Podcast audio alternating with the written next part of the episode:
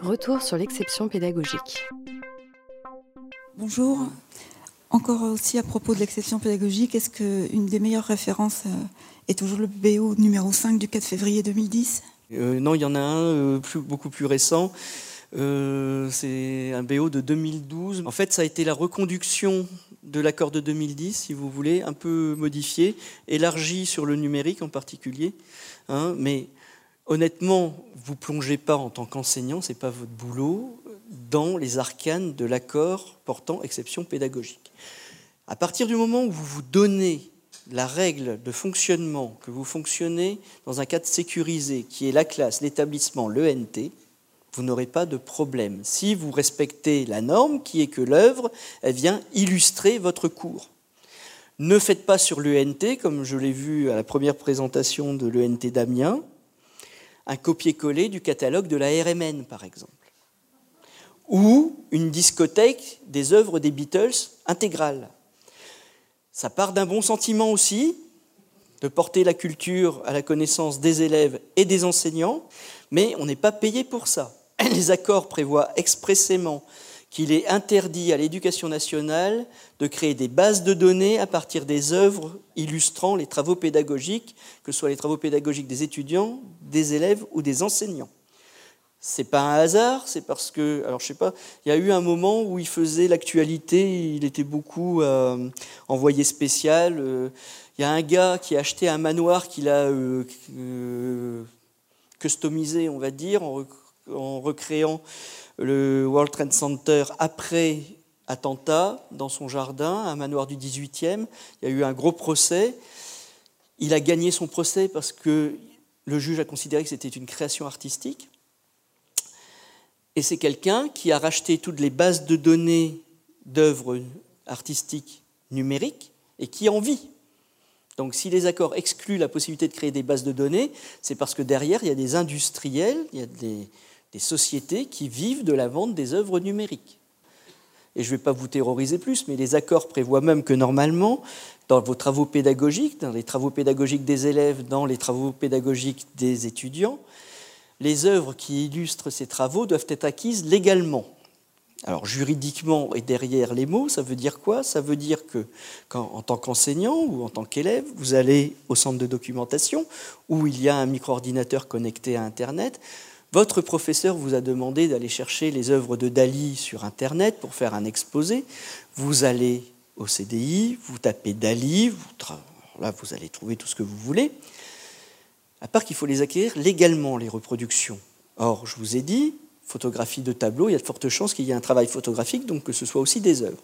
Donc vous allez auprès du service de la RMN, qui est un organe noble et officiel, et votre documentaliste préféré met à votre disposition une carte bleue au nom de l'établissement, évidemment, et qui vous permet d'acheter légalement les œuvres que vous allez trouver sur Internet. C'est ce que prévoit à la lettre près le dispositif conclu entre l'État et les sociétés de gestion de droits d'auteur. Inutile de vous dire que je ne connais pas un établissement scolaire où on va vous prêter une carte bleue. Ou alors, votre gestionnaire et votre agent comptable sont devenus fous. Déjà, votre budget pédagogique, vous avez du mal à l'avoir. Alors, ce n'est pas la carte bleue qu'ils vont vous donner. Hein. donc voilà, on est, je vous ai dit, sur du compromis. Mais évidemment, sur les œuvres, on cite les sources, et puis euh, on reste dans le cadre qui est défini par l'accord, rester dans l'établissement. Si on vous dit, et vous aurez des chefs d'établissement qui vous diront, vous avez fait un travail euh, pédagogique extraordinaire, il faut le valoriser sur le site internet de l'établissement. Qu'est-ce que ça change si vous êtes déjà sur l'extranet et qu'on vous demande d'aller sur le site internet? Ça change tout parce que ça veut dire que toutes les œuvres qui figureront dans le travail pédagogique qui sera sur le site internet, vous aurez franchement intérêt, alors surtout si c'est du son, à aller négocier les droits auprès des titulaires de droit. Parce que là, vous sortez de l'exception pédagogique, vous tombez dans le droit commun. Et si c'est de la musique, il y a un organisme qui s'appelle la SACEM, ils ont des correspondants dans toutes les régions. Le premier renseignement qu'ils ont, c'est dans la presse locale. Vous faites une kermesse, une porte ouverte dans votre établissement, vous sonorisez, ils sont là. Vous mettez sur Internet, la SACEM a fortement investi pour avoir des ordinateurs qui scanne le, web et qui retrouve toutes les œuvres qui sont exploitées. Donc inutile de vous dire que, alors avec l'éducation nationale, ils vont prendre un petit peu des pincettes, ils vont vous envoyer un petit procès verbal déjà, à vous. Votre chef d'établissement va dire, oh, j'ai envoyé ça tout de suite au rectorat. Le recteur va envoyer ça au ministère, le ministère va téléphoner à la il faut qu'on se rencontre et on va discuter. Ça va se passer comme ça parce que c'est l'effet mammouth, comme je dis, ça nous protège un peu. Ça a des inconvénients, mais ça a des avantages.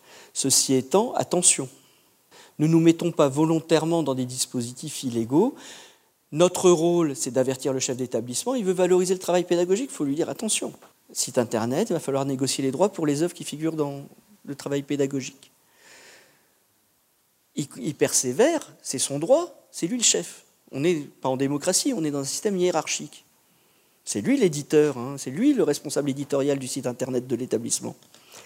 Il persévère, très bien, vous lui faites une note. S'il ne veut pas vous faire un écrit comme quoi il vous oblige à le faire, vous lui faites une note et vous terminez en disant je, note bien que vous m'avez donné l'ordre tel jour euh, d'effectuer la mise en ligne de mon travail pédagogique, je vous avertis des risques encourus.